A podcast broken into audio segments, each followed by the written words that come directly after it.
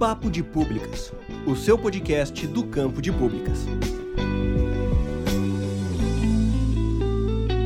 Olá pessoas, aqui quem fala é Estevão Arraes estou aqui com meu amigo Jefferson Antunes e hoje no Papo de Públicas Podcast vamos conversar sobre uma temática recorrente para todos os campos do ensino superior, especialmente para aqueles que são das ciências sociais aplicadas e das ciências humanas, metodologia e escrita científica. Mas antes da gente começar esse papo, eu quero dizer a vocês, ouvintes, que o Papo de Públicas Podcast tem uma novidade. Você que está nos ouvindo no YouTube, sim, no YouTube, agora pode acessar o Papo de Públicas Podcast com legendas. Assim nós conseguimos dar uma maior acessibilidade. Então, você que tem uma colega, você que tem um colega, um amigo, uma amiga com alguma deficiência auditiva, você já pode indicar o Papo de Públicas Podcast. Assim, nós tornamos esse podcast especial do campo de públicas uma plataforma mais acessível de troca de ideias e comunicação científica. Então, Jefferson, é... é, engraçado que a gente entra na graduação e do nada, né, muitas vezes nos apresenta uma disciplina chamada de Metodologia do Trabalho Científico, ou MTC, ou algo assim do tipo. E só vamos falar disso novamente no espaço universitário apenas lá no final do curso, quando é necessário desenvolver e defender os trabalhos finais de curso, que muitas vezes são ou monografias ou artigos científicos. Bem, o grande problema é que, pelo menos na minha opinião, não temos necessariamente aulas de metodologia científica, mas sim algo como classificação de pesquisas. Ou seja, os manuais de metodologia, eles despendem uma energia gigantesca sobre como é que se classifica e quais são os conceitos de classificação de pesquisa do que de fato ensinar a fazer ciência. Aí eu te pergunto, cara, tu tem essa mesma sensação? Estevão, é, eu sou o maníaco da pesquisa científica. Toda, é, na graduação, nas duas graduações, né? Para quem não sabe, eu sou formado em História e emérito do campo de públicas, que eu terminei cinco semestres, né? Aí Alumnos. eu tive que entrar no mestrado, né? Então eu tenho é, carteirinha especial do campo de públicas, né? E tanto na gradua nas graduações, quanto no mestrado, quanto no doutorado, eu cursei várias eu cursei mais de 10 disciplinas de metodologia do trabalho científico. E o que é que eu vejo? Né? É, a ideia geral por trás dessas disciplinas não é formar cientistas, não é formar pesquisadores e pesquisadoras. São disciplinas mais técnicas que acabam pensando elementos e descrevendo a pesquisa científica. Não tem um objetivo de formar pessoas. Tanto que hoje eu nem falo é, em disciplinas de metodologia científica, mas sim disciplinas de formação científica. Justamente que o, o princípio da formação científica é realmente formar pesquisadores e pesquisadoras através da descrição, explicação, compreensão e da prática daquilo que nós fazemos no campo de pesquisa. De uma forma, é claro, inicialmente muito experimental, fazendo pequenas intervenções de pesquisas, fazendo pequenos ensaios que leva a pessoa a ter insights, a pensar e raciocinar através do raciocínio científico, né? Pensar método, utilizar técnicas para construir conhecimento. E aí eu não estou falando também justamente em o que? Em escrever artigo. Eu estou falando é em construção do conhecimento, que é a finalidade da ciência. Então nós temos que repensar essa forma como está dada essas disciplinas de metodologia científica, porque muitas vezes elas acabam sendo um bojo de muito conteúdo com vários detalhes que a pessoa fica voando. Né? É muita coisa, muita informaçãozinha, e eu também não estou nem falando de norma técnica da BNT, que muitas, muitas dessas disciplinas acabam sendo simplesmente a leitura e especificação de normas técnicas da ABNT.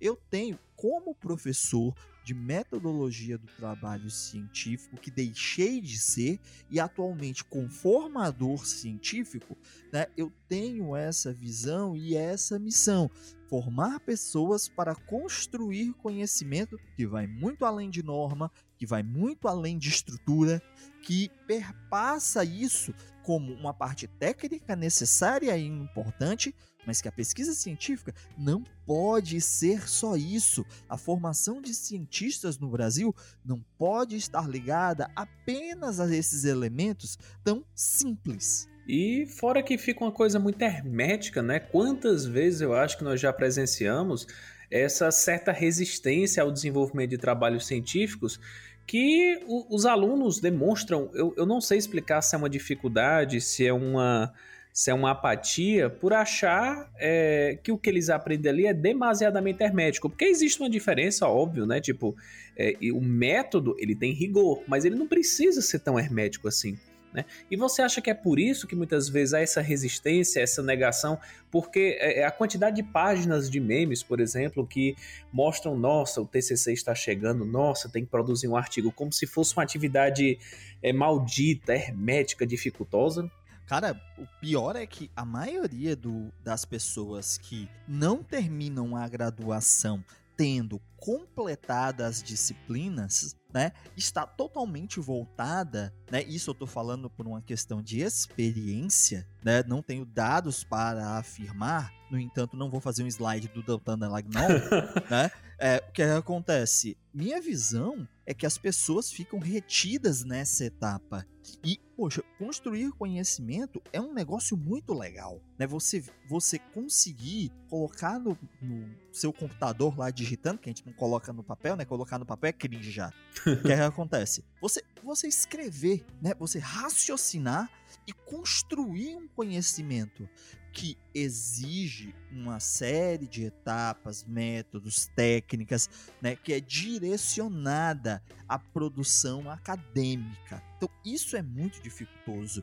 Mas, Esteve, eu vou lhe dizer que não são só estudantes que têm esse problema. Os estudantes, as estudantes, têm que muitas vezes encarar todo esse processo de construção né, de conhecimento sem bases para que as pessoas possam se sentir seguras né, no que estão escrevendo.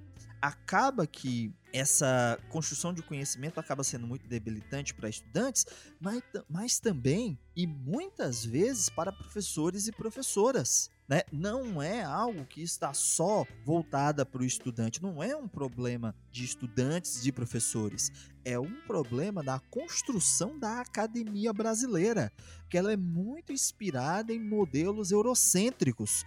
Né? E aí eu estou falando de uma visão geral do que eu vejo dos cursos, a forma de escrita, as estruturas, né? os métodos consagrados, a, essa terminologia, métodos consagrados de pesquisa, né? A forma como são escritos TCCs no Brasil. Eu já te mostrei algumas vezes trabalho de mestrado norte-americano e o que é que eu vejo nisso? As pessoas escrevem né, dissertações que eu acho que não seriam aceitas como TCC no Brasil. Tem lá o rigor científico? Tem. Tem o método? Tem, mas as dissertações, e aí eu estou focando especialmente nas dissertações, eu vejo que é algo mais livre. A pessoa, eu noto que a pessoa tem no processo de escrita dela tanto uma segurança como um apoio. Fico pensando, poxa, como é que a pessoa escreveu isso aqui usando essas palavras e essas terminologias? Eu me lembro que na minha qualificação eu fui chamado a atenção porque eu usava muito na minha dissertação periclitante. E não era uma palavra legal, vamos dizer assim, para se utilizar em uma dissertação. Né? Eu deveria usar um sinônimo que fosse mais formal. E eu usei periclitante até o fim e minha orientadora me apoiou. Logo, né, eu transponho, né, eu exporto essa minha questão justamente para as teses, aliás, para as dissertações norte-americanas. Eu vejo essa tá lá, poxa, tá aqui. Você vê que tem toda uma sistemática de construção científica. Você vê que tá ali método, tá ali técnica, tudo muito bem aplicado, mas com escrita mais livre, mais fluida, longe dos modelos eurocêntricos que, por exemplo, você tem uma pesquisa fortemente empírica, mas te exigem que você escreva capítulos teóricos como se fosse capítulos não que não usa mais capítulos, sessões teóricas como se fosse né, a parte mais importante. Você tem que mega se aprofundar. Você acaba fazendo dois TCCs, um TCC de teoria e o outro TCC do realmente do empirismo que você quer, quando é desnecessário. Não, era isso que eu ia até te perguntar. Essa cultura é, que, digamos que transforma muitos trabalhos, artigos, numa relação de 70% referencial teórico e 30% pesquisa propriamente dita. É uma tradição o quê? Francesa, portuguesa? Quem europeia é que se, em geral, Estevão. Europeia ah, em geral. geral. Né? De modo geral, é europeia. Você pega ali Portugal, Espanha e França, eu não conheço a escola alemã, mesmo conhecendo Frankfurt, mas nunca li uma dissertação de lá. Mas, por exemplo, se você pegar o trabalho do Foucault, você escreveu o trabalho do Foucault. Né? A base teórica do Foucault é imensa, né? Em trabalhos empíricos. Quando você pega os livros do Foucault, não, os livros do Foucault são mais gostosos de ler. Mas quando você pega os trabalhos acadêmicos, você nota o ranço eurocêntrico, a forma que tem que escrever com um referencial teórico magnânimo quando é desnecessário. O que interessa é o conteúdo empírico em uma pesquisa empírica é claro que eu vou advertir aqui, se você está fazendo pesquisa teórica, você tem que se aprofundar na teoria. Mas se você está fazendo pesquisa empírica, você não, não é necessário. Aí, esse rigor que a academia brasileira traz da Europa, ela força né, estudantes a deixar de conhecer as bases e ter que se aprofundar em um momento que, na verdade, deveria fazer o básico muito bem feito para poder trabalhar a empiria. E aí talvez discutir com autoras e autores de uma forma mais aprofundada, certo? Então isso causa uma problemática na formação de cientistas no Brasil. Bloqueia as pessoas. É muito trabalho para um estilo de pesquisa quando é desnecessário.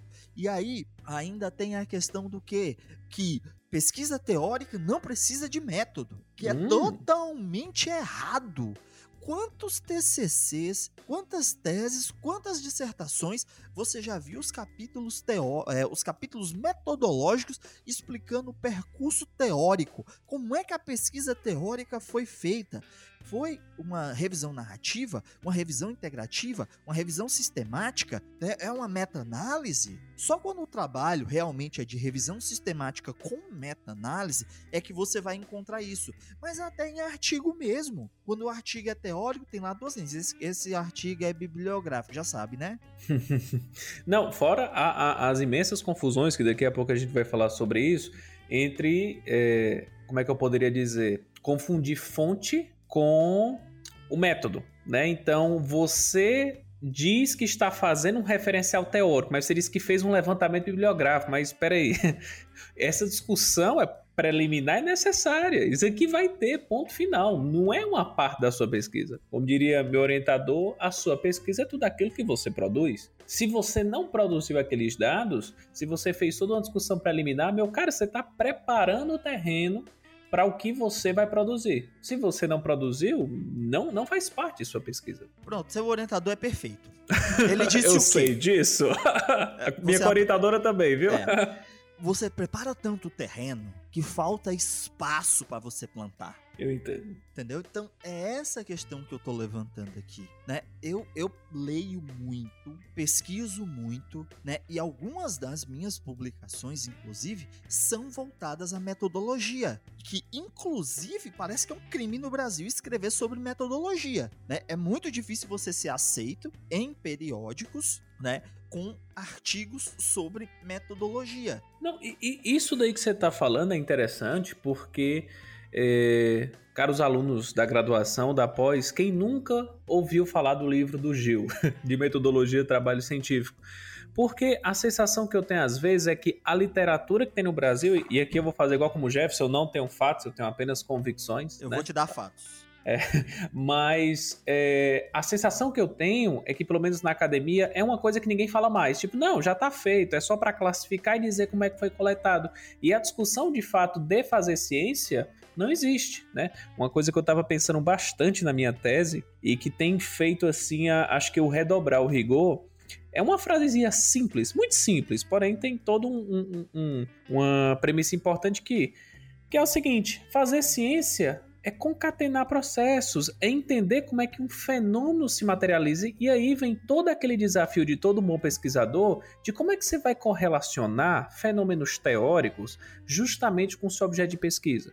Porque o que eu vejo muitas vezes em algumas pesquisas é que, é, como é que eu poderia dizer, eles correlacionam características de um fenômeno, mas os fenômenos, é, essas características não querem dizer que são similares. Então, não quer dizer que toda, todo ser humano que tem dois braços e duas pernas automaticamente é o Jefferson. Não, tem características similares, mas pode eclodir um outro fenômeno. E aí tem toda aquele, aquela problemática, porque eu trago isso à tona quando a gente vai discutir muito questões de referencial teórico. Há, há tanto uma, uma, como você falou, uma preparação de terreno, olha essa teoria do século XVIII, XIX, XX, tá, mas como é que eu vou linkar isso daí com o meu objeto de pesquisa? E até que ponto realmente é prudente essas discussões que estão sendo feitas, ou no final das contas, como eu acabei de falar, fica essa relação 60-40. 60% com uma discussão teórica que é válida, é interessante, mas acaba se sobrepondo à pesquisa propriamente dita. Né?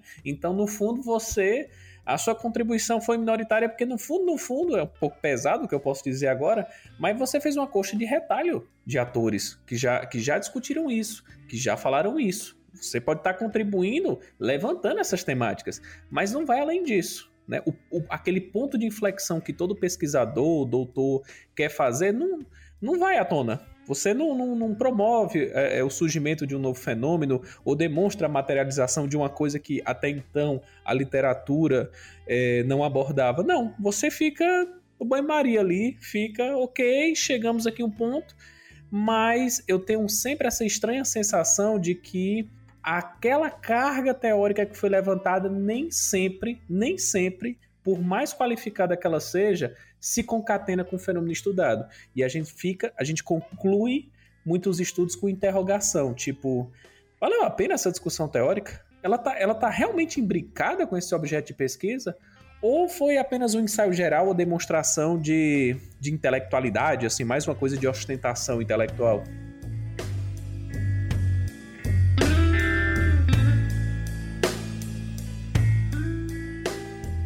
Papo de Públicas Podcast quer divulgar o seu estudo.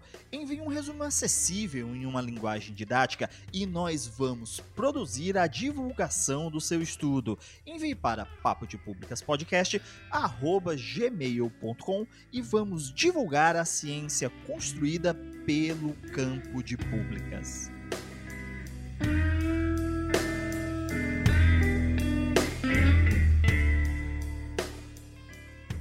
Então, Jefferson, você falou agora há pouco também sobre fazer o básico bem feito.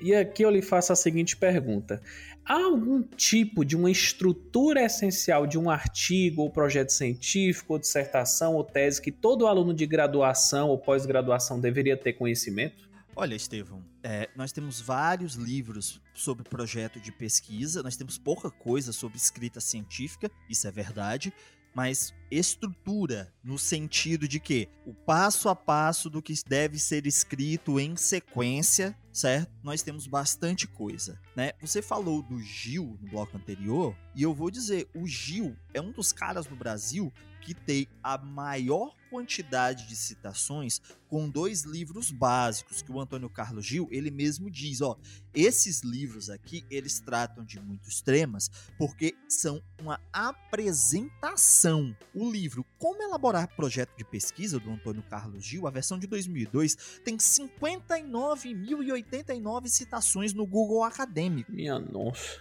Métodos e Técnicas de Pesquisa Social de 2008, a edição, tem 46.336 citações. E a maioria das pessoas que citam são brasileiros e brasileiras. E o que é que acontece? O próprio autor, nos livros, ele diz claramente que são livros para apresentar a estrutura do trabalho científico. São livros básicos e introdutórios. Né? O Gil nunca mentiu dizendo, não, esse aqui é um livro avançadíssimo de metodologia que é utilizado em todo o mundo. Não, Gildes é, é o livro básico de introdução e a gente não sai do básico o trabalho de pesquisa, como eu já disse, os artigos escritos sobre metodologia têm pouco espaço, nós consumimos. Quem lê um livro de metodologia? Bota aí a mão na cabeça. Quem foi que leu livros? Livros!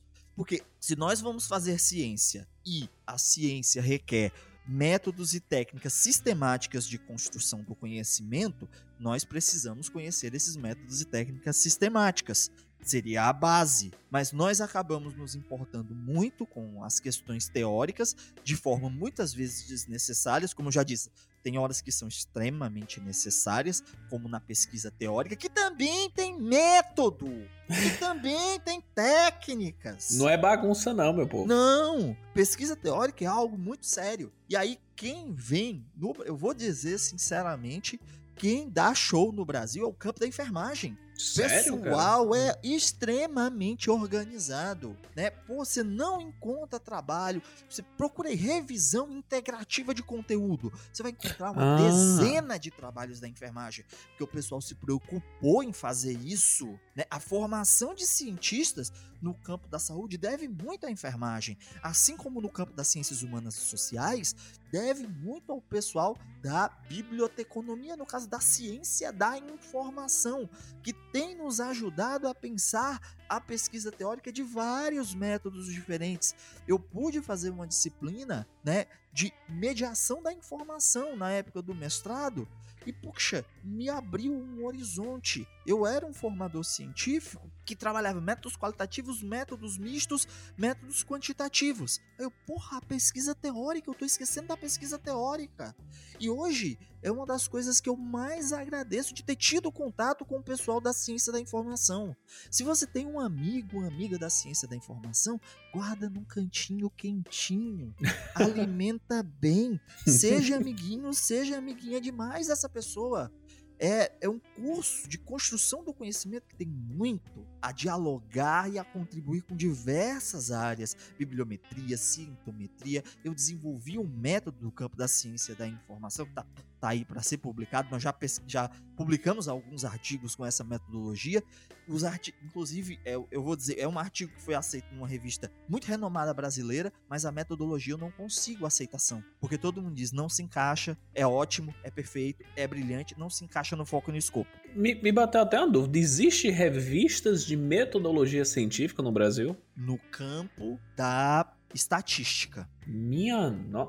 ah! A estatística aceita muito bem, vê com muito bons olhos os métodos quantitativos. É, na administração também tem, mas eu já ia dizer justamente isso. É, é uma ênfase em. É uma espécie de um aprimoramento metodológico dos modelos. Tanto na economia, na administração é comum, mas mas nessa perspectiva da. É, é, quase que uma. Como é que eu poderia dizer? Uma revista de metametodologias, né? O estudo das metodologias na busca do conhecimento. Propriamente assim não temos, né? Exato. Então, fazer esse básico bem feito que o Estevão tá falando, tá ligado ao quê? A estudar, a conhecer métodos e técnicas, a estudar o trabalho científico, a escrita científica. Tá ligado a esse campo? Não é ABNT, não é estrutura de escrita apenas, né? Mas sim, né, você ter a oportunidade de refletir sobre a construção do conhecimento.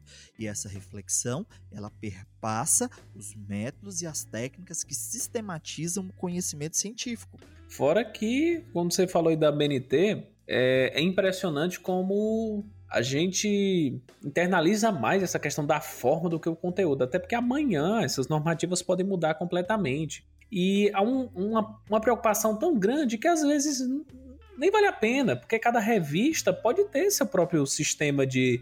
Cada instituição. É, cada, cada instituição tem sua formatação, capa, então, assim, ali são meras diretrizes. Não estamos desqualificando a BNT, mas, assim, ela não pode ser o centro da discussão dentro do ambiente científico, por exemplo. Ela nem pode, nem é, e ela nem diz que é. Pois, é, voltamos, então, a essa discussão desse, desse processo de ensino da metodologia científica que é, é um, como é que eu poderia dizer? É uma retroalimentação desse equívoco, né? Porque acaba acontecendo na grande maioria das vezes que a gente privilegia a forma em detrimento do conteúdo. Porque eu vou ser muito franco. Se você é um aluno e, e, a preocupação que você tem é se o espaçamento é o e-mail tá, e tá em Times New Roman, meu querido, me desculpe, mas tem alguma coisa errada. Não é ciência o que você está fazendo. Pode ser, pode ser qualquer não, pode coisa. até ser, mas você está preocupado com besteira. Exato. É totalmente secundário. Eu não diria nem secundário, é quase que terciário esse negócio. Exato. É... Depois da revisão você vê isso. É. E de preferência contrate alguém. Ah, sim. Ajuda. Olha, pessoal, não, fa não faz mal, não é feio, não é errado você contratar um revisor, uma revisora, certo? Tanto para português, eu faço isso, certo? Eu escrevo muito rápido, né? Aí passa muita coisa e quando você vai revisar o texto, você tá cego. Não, é uma você tá tragédia. Tá você não consegue ler. Ah, desculpa pelo capacitismo. Por favor, você não consegue enxergar os erros. Não quer dizer que você está cego e você está cega. Né? A questão é que, quando você vai revisar o seu texto, você escreve muito rápido, passa muita coisa. Mesma coisa com a, com a normalização, né? que é colocar nas normas certo? Você você não consegue enxergar. Então, se possível, peça para um colega, peça para uma colega ou contrate um profissional, uma profissional da área que você tanto está contribuindo com essas pessoas como você tira uma preocupação que é terciária das suas costas. Mas vamos lá, Estevam, vamos continuar o nosso papo. Cara, então, próximo papo aqui era uma dúvida que eu tinha muito no passado, que era o seguinte: lá a gente aprende que, olha, você tem que ter uma fonte de pesquisa. Olha, tem um método de pesquisa, tem um método de análise. Só que muitas vezes essas discussões, como os nomes são similares, aparentam serem é, iguais. Então, muitas vezes eu, eu assisti pessoas até confundindo. Não, olha, minha fonte é essa, meu método de análise é esse. Ou muitas vezes, um exemplo clássico é a pessoa falar que realizou entrevistas, mas às vezes ela esquece ou, ou, desconhece que a entrevista crua é um subproduto, ela ainda precisa passar por uma análise, né?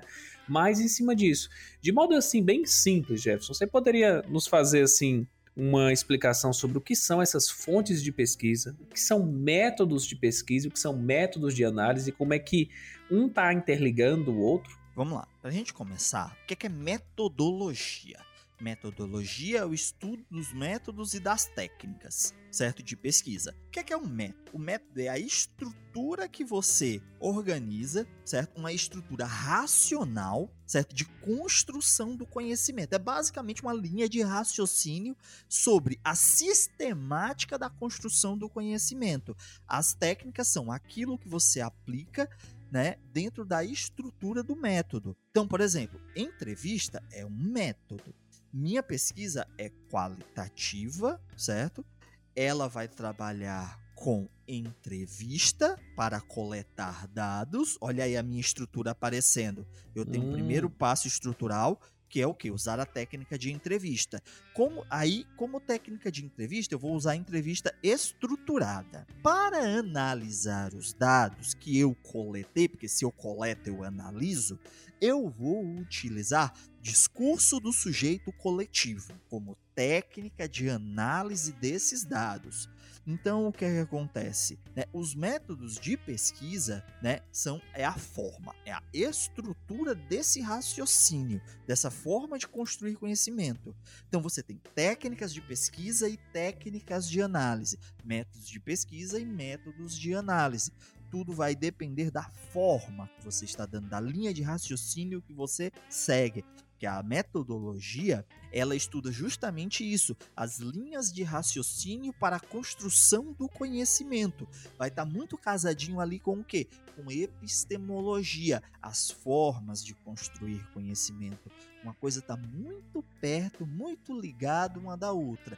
E as fontes são o quê? Fonte é todo material não tratado, ou seja, que não passou por um tratamento científico. É tudo que não é artigo, é tudo que não é livro científico, certo? É tudo que não é trabalho científico. Ou seja, literatura é fonte, carta é fonte, né? Isso na minha epistemologia, porque, por exemplo, para muita gente, carta não é fonte. Hum. É, no tem, meu tem, caso, tem mim, as áreas do é conhecimento, no Isso, caso, né? Depende tipo, da área do conhecimento. No caso do Jefferson, Receita educação, de bolo é fonte. É, pra, pra ti, no caso, na área de educação, não é, é fonte, mas para um historiador, historiador, por exemplo, é. Ah, sim. Ah, é, perdão. Eu esqueci.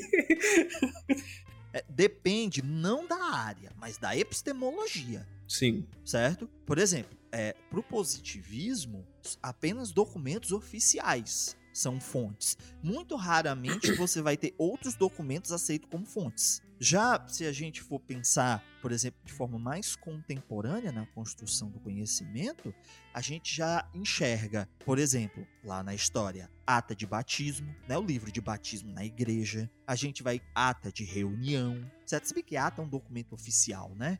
Mas Sim. receita de bolo, correspondência. Hoje a gente tem uma linha de pesquisa muito profícua, né? Justamente sobre as cartas que grandes pesquisadores e grandes pesquisadoras da história do mundo, né, trocavam entre si. O estudo dessas correspondências para tentar compreender, né, essa, esse raciocínio científico que essas pessoas tinham. Como é que elas conseguiam esses insights? Como é que essas pessoas pensavam? É algo que vai muito além do biográfico, mas é uma análise sobre a comunicação. Mas assim, Jefferson, no seu tempo de professor, já chegaste a vivenciar ou ver algum caso de que o aluno ele fez uma coleta, ele fez, aplicou um método, mas ele não fez análise? Cara, é a coisa mais comum do mundo. Por é a pessoa ocorre, não dizer cara? que faz. Hum. Né? É porque falta justamente esse é, pensar a ciência ao invés de decorar a ciência. Hum. Tem que fazer isso, isso, isso, isso. Beleza. Eu sei o que tem que fazer, eu sei a estrutura. Mas o que é que significa cada coisa dessa? Bicho, ah, é, é libertador para um pesquisador, para uma pesquisadora, compreender que você coleta dados e depois analisa dados. Então você tem que escrever como você vai coletar e como você vai analisar. Isso é libertador, a pessoa entende como é a construção do conhecimento científico e muitas vezes falta isso. Não, e, e fora que a premissa de todo, todo desenvolvimento científico é poder fazer essa réplica, né? Até para questionar aquele estudo Jefferson fez isso, eu vou replicar essa mesma metodologia em outro canto. E quando fica aquele vácuo ali de tipo, não, mas peraí, qual foi o instrumento de análise que foi usado aqui? E não tem, fica aquela coisa incompleta. É, quanto a essas três grandes etapas de fonte, método e análise, né? Mas, Jefferson, agora Dando um passo mais adiante, tem outra coisa que eu acho que todo estudante, tanto da graduação como da pós, lida bastante com essa questão que é ah, sua pesquisa é qualitativa? Ah, sua pesquisa é quantitativa? Sua pesquisa é qualiquant? Jefferson, o que é que significa cada um desses pontos e por que, que é relevante ter essa descrição na pesquisa ou não? Estevão, é, muitas vezes o que é que acontece? A gente tem escolas hum. certo? Escolas de pensamento que vão ao encontro é, dessas questões. Né? Tem, é, por exemplo, no campo da educação, depois dos anos 80, né, tem até um artigo que eu publiquei sobre essa questão, que a pesquisa qualitativa dentro do campo da educação ela adquire um valor e um status extremamente elevado, porque na história história da pesquisa científica no campo da educação antes dos anos 80, o que é que acontecia? Né, a gente tinha a eminência das pesquisas sobre financiamento da educação. Então, as hum. pesquisas eram eminentemente quantitativas certo? E pós década de 90, pesquisas quali-quantitativas, ou seja, pesquisas de métodos mistos. Só para o pessoal entender, né, eu vou explicar de uma forma muito grosseira, mas que é didática. Pesquisa quantitativa é estatística, pesquisa qualitativa é entrevista, pesquisa de métodos mistos usa os dois. Muito grosseiro, muito errado, hum. mas dá para sacar, né? O que hum. interessa mesmo é a validade da pesquisa. A gente tem uma validade externa da pesquisa, que é a capacidade da pesquisa ser generalizável e replicável. Você tem um design, um desenho de pesquisa, esse raciocínio que eu falei, certo? Que ele é a base da sua construção do conhecimento, ele é a sistemática, certo? Então, levando em consideração sua sistemática, quanto sua pesquisa é generalizável, quanto sua pesquisa é replicável, ou seja, outra pessoa pode fazer a mesma pesquisa. No campo da pesquisa quantitativa, é bem mais fácil. Se você descrever muito bem a metodologia, o método, a estrutura metodológica da sua pesquisa, outras pessoas poderão fazer a mesma pesquisa e validar, dizer, ó, oh, não, realmente os dados que o Estevão encontrou são muito próximos do que eu encontrei. Mas a gente tem também a questão da validade interna da pesquisa, certo? Que é referente ao tratamento das informações obtidas no processo de pesquisa, que também vai tomar como base né, essa estrutura metodológica, mas as perguntas de pesquisa, os objetivos, as técnicas empregadas, a estrutura metodológica e todos os procedimentos de pesquisa escolhidos. Então, a validade interna está muito mais ligada à imersão que você faz. Por exemplo, eu levanto dados de entrevista que são muito mais ricos do que do que um questionário. Isso possibilita uma maior validade interna. E é por isso que misturar né, fazer essa pesquisa de métodos mistos é tão importante, porque ela amplia tanto a validade interna quanto a validade externa. Essa é a preocupação. Nunca foi se é qualitativa, nunca foi se é quantitativa, nunca foi se é teórica, nunca foi se é de métodos mistos. Sempre foi o que? Uma preocupação com a validade da sistemática da pesquisa. Porque a construção do conhecimento científico se dá a partir de métodos e técnicas que são o que? Sistematizadores do conhecimento. Então, falar de uma dualidade qual e quant é uma completa imbecilidade, no caso, até porque um complementa o outro e é sempre vou ver, o quali dentro do quant e o quant dentro do quali, né? Ver não, como é que Eu não diria que é uma completa imbecilidade, mas é a pessoa se cegando, sabe? Para outras possibilidades, né? A gente acaba criando igrejinhas, escolas de conhecimento que uma acaba sendo inimigo da outra e que não tem nada a ver uma coisa com a outra. E são complementares, assim. Sim, não, não, dialogam demais. Eu, eu sinto muito a falta. É engraçado que nós discutimos. Nós lemos muitos livros durante a graduação. É, eu quero focar principalmente nos livros, né? Mas é engraçado que a, a gente nunca é treinado durante a graduação a tentar compreender a metodologia e as questões que o autor quer trabalhar, né? Nem todos. É, eu não sei se é uma questão da própria escrita e tudo mais, né? Porque na academia, a, a, proposta de você concluir um TCC, uma dissertação e uma tese é mostrar duas coisas. No caso de um TCC, é que você aprendeu a dominar determinados métodos, numa dissertação que você aprendeu a lidar com a complexidade desses métodos e no doutorado é que além desse domínio você constatou alguma coisa nova, né? Mas a gente nunca é treinado a estudar as metodologias, é, é, é, observar as metodologias que muitos autores utilizam, né? A gente recepciona muitas, muitas teorias, muitas questões, mas nunca examina com mais cuidado de onde é que foi extraído certas discussões, né? E em cima justamente disso, Jefferson, dessa discussão qual e quant, então, num mundo ideal, as melhores pesquisas seriam sempre essas que utilizassem essas duas abordagens, né? Ou você acha que não seria, tipo, é interessante, Estevão, mas a depender da particularidade do objeto, não dá.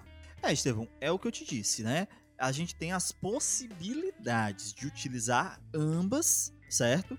E até em conjunto com pesquisa teórica. Só que hum. o quem comanda isso são as perguntas de pesquisa, né? É aquela lacuna do conhecimento que você está tentando contribuir. Então, para certos tipos de pesquisa, métodos quantitativos são melhores. Você não vai conseguir fazer método é, pesquisa quantitativa com besouro, qualitativa com besouro, entrevistando besouro. certo? Bem grossamente aqui. Cada coisa se adequa a uma situação o método, né, a estrutura metodológica da sua escolha e o conjunto de técnicas devem estar ao seu serviço para que o raciocínio que você quer construir esteja sistematizado nelas. E aí, de acordo com o seu objeto de pesquisa, é que você vai tomar as escolhas. E aí é importante ter um projeto de pesquisa. O projeto de pesquisa não é uma etapa que serve apenas para cumprir tabela, né? Ele te ajuda a raciocinar sobre o que você vai escrever. Sempre quando as pessoas me perguntam, eu sempre digo: "Olha, tu pega teus objetivos de pesquisa, anota num papel e cola na frente da onde tu vai escrever. Sempre que tu tiver uma dúvida sobre o que tu tá escrevendo, as técnicas que tu tá utilizando, certa estrutura metodológica que você escolheu, olha para o objetivo e pergunta: isso que eu estou fazendo ajuda a atingir esse objetivo? Ajuda a adquirir as informações que são necessárias? Se a resposta for sim, continue. Se for não, copia, cola num documento em branco, guarda que pode ser que sirva para o futuro, certo? E escreve outra coisa que esteja ligada aos objetivos da sua pesquisa. Mas Jefferson, assim, cara, com base na sua experiência pessoal, assim, de docente, quais são os principais erros que os estudantes acabam cometendo na condução de trabalhos científicos? E você consegue também elencar um, um certo padrão, assim, os que são mais recorrentes e os mais graves? Cara, eu vou te dizer tanto no sentido de da minha atuação profissional, como também no sentido de que eu sou revisor de alguns periódicos, né? O que eu vejo, assim, por exemplo, são afirmações sem base, hum. fa faz uma afirmação, mas o próprio trabalho não nem essa afirmação colabora com nada, nem você tem um respaldo de evidências que possam demonstrar que aquela sua afirmação né, foi compreendida na realidade, que ela partiu de uma investigação científica. Você tá, a pessoa só se complica. Eu entendi. Você falou uma coisa que você nem provou, nem trabalhou e nem. E nem serve pra nada. Nem serve pra nada. Tá ali só pra encher a velha linguiça. Uhum. Certo? Outra coisa também é encheção de linguiça. Por exemplo. Exemplos. vamos lá. Sabemos que o campo de públicas é um campo multidisciplinar. Ah. Todo mundo sabe isso. Para que você está começando seu trabalho? É assim. Sabemos que a educação é muito complexa. Todo mundo sabe disso. Por que você está começando seu trabalho assim? Certo? Então, é, é minúcias questões realmente de domínio metodológico, tanto pensar a metodologia como escrever a metodologia. Né? É, é uma coisa que eu sou muito criticado. Pessoal Jeff, você faz muito trabalho muito diferente um do outro. Você não se agarra a uma linearidade na sua pesquisa. Eu não, porque todas as minhas pesquisas têm um ponto em comum: método metodologia. Eu sempre demonstro nas minhas pesquisas como elas são feitas. Eu nunca vi um revisor reclamando. Pelo contrário, né? Então eu acho que eu estou indo no caminho certo e tendo esse feedback, eu levo isso para as minhas aulas, para os meus cursos, para minhas palestras. Escrever bem a metodologia passa por descrever bem a sua linha de raciocínio. Como é que você está pensando para construir esse conhecimento? Quais são as técnicas que vão te ajudar e como é que você entende essas técnicas e está aplicando nessa construção do conhecimento? É muito importante. Eu já reprovei muito trabalho muito bom simplesmente por quê? Porque não tinha, não tinha metodologia. Chegava na sessão de metodologia, fizemos entrevista. Foi massa. Não, não, e tem um, eu também sou revisor de um periódico que me impressionou muito, que era um cara que se ele ele estava se propondo fazer uma revisão sistemática sobre um determinado tema, só que não tinha nem metodologia no trabalho dele. E no fundo, no fundo, o que ele fez foi a releitura de sete autores. Mas em nenhum momento ele diz por que essas pessoas foram escolhidas, e simplesmente foi isso. Foi, eu, eu, nem sei como é que eu poderia chamar isso. Foi só uma revisão dos autores, coisa do tipo. É um trabalho mais técnico, inclusive. Ah, não acaba sendo um trabalho científico. E muitas vezes, aí, como eu disse, na pesquisa teórica, muitas vezes o pessoal não enxerga a necessidade de escrever bem métodos e técnicas. Acha que é só dizer, isso é uma pesquisa bibliográfica. Eu li, ó. Entendi. É, li pra caralho. Li pra burro, brother. Li que só.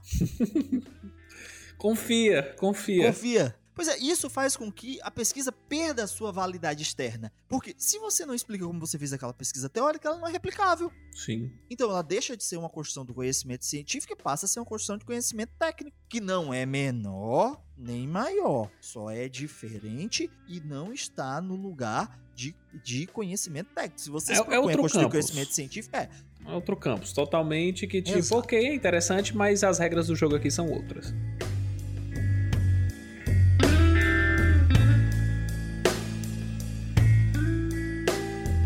De Públicas, o seu podcast do campo de públicas. Quer conhecer mais sobre o Papo de Públicas Podcast? Estamos em todas as redes sociais. É só procurar por Papo de Públicas Podcast ou nos enviar um e-mail para papodepublicaspodcast@gmail.com.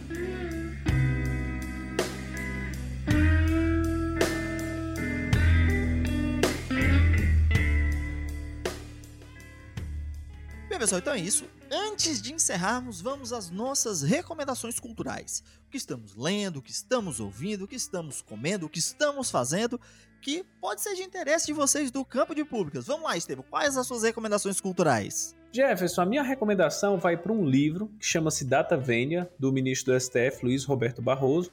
Ele é um livro que meio que ele é autobiográfico, onde o ministro ele apresenta um pouco da sua vida, sua opinião sobre o que é que ele considera os principais desafios da atualidade e suas sugestões de melhoria para o Brasil. Né? É uma leitura muito interessante, ainda mais atualmente, onde ele tem sido um ministro que tem travado uma batalha muito árdua contra todo tipo de autoritarismo e atrocidade, anti-ciência e anti-república que o atual presidente genocida do Centrão tem defendido, né? Eu super indico, é uma leitura muito agradável, ainda mais vinda de um ministro do STF, já que na maioria das vezes estudos sobre o Brasil, interpretação do Brasil, de suas instituições, muitas vezes se concentram em sociólogos, cientistas políticos, economistas e antropólogos. Meio que ajuda a romper essa bolha, sabe? E traz consigo novas interpretações e percepções. Bacana, Estevão.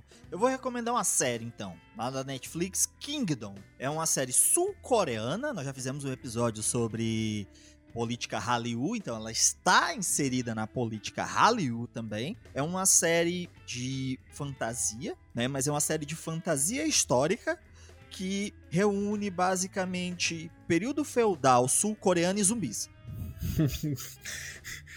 Então assistam, a série é muito boa, muito bem produzida, tem aquela galhofa que a gente gosta, mas tem bastante intriga palaciana, certo? O, os zumbis não são zumbis de Walking Dead que ficam parados quietos. né? O zumbi corre pra peste, certo? Então recomendo, é uma série legal, divertida, curtinha, seis episódios cada temporada, são duas temporadas. Saiu um filme de uma hora e um pouquinho também. E assim, é uma série bem legal para você se divertir, para você relaxar um pouquinho. Dá para você matar aí num final de semana bem tranquilo, tá bom? Então é isso, pessoal. Hoje falamos um pouco sobre escrita científica, sobre métodos, técnicas, dando algumas diferenciações que podem elucidar alguns problemas que vocês estejam tendo quanto à escrita do seu TCC, da sua dissertação, quem sabe a escrita de um artigo. Lembrando que estamos em todas as redes sociais. É só procurar por Papo de Públicas Podcast ou nos enviar um e-mail para papo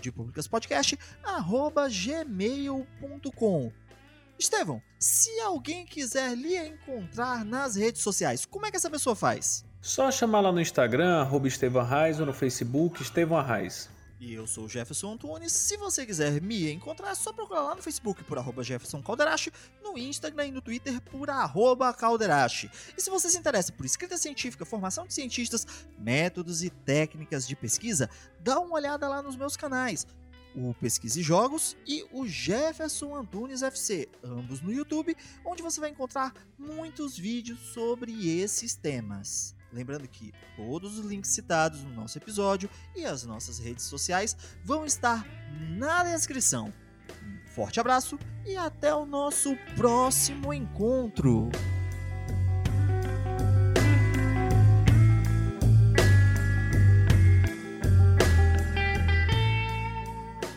Episódio de hoje tem produção e pauta de Estevão Arraes, edição, publicação e ilustração de capa de Jefferson Antunes, revisão Estevão Arraes.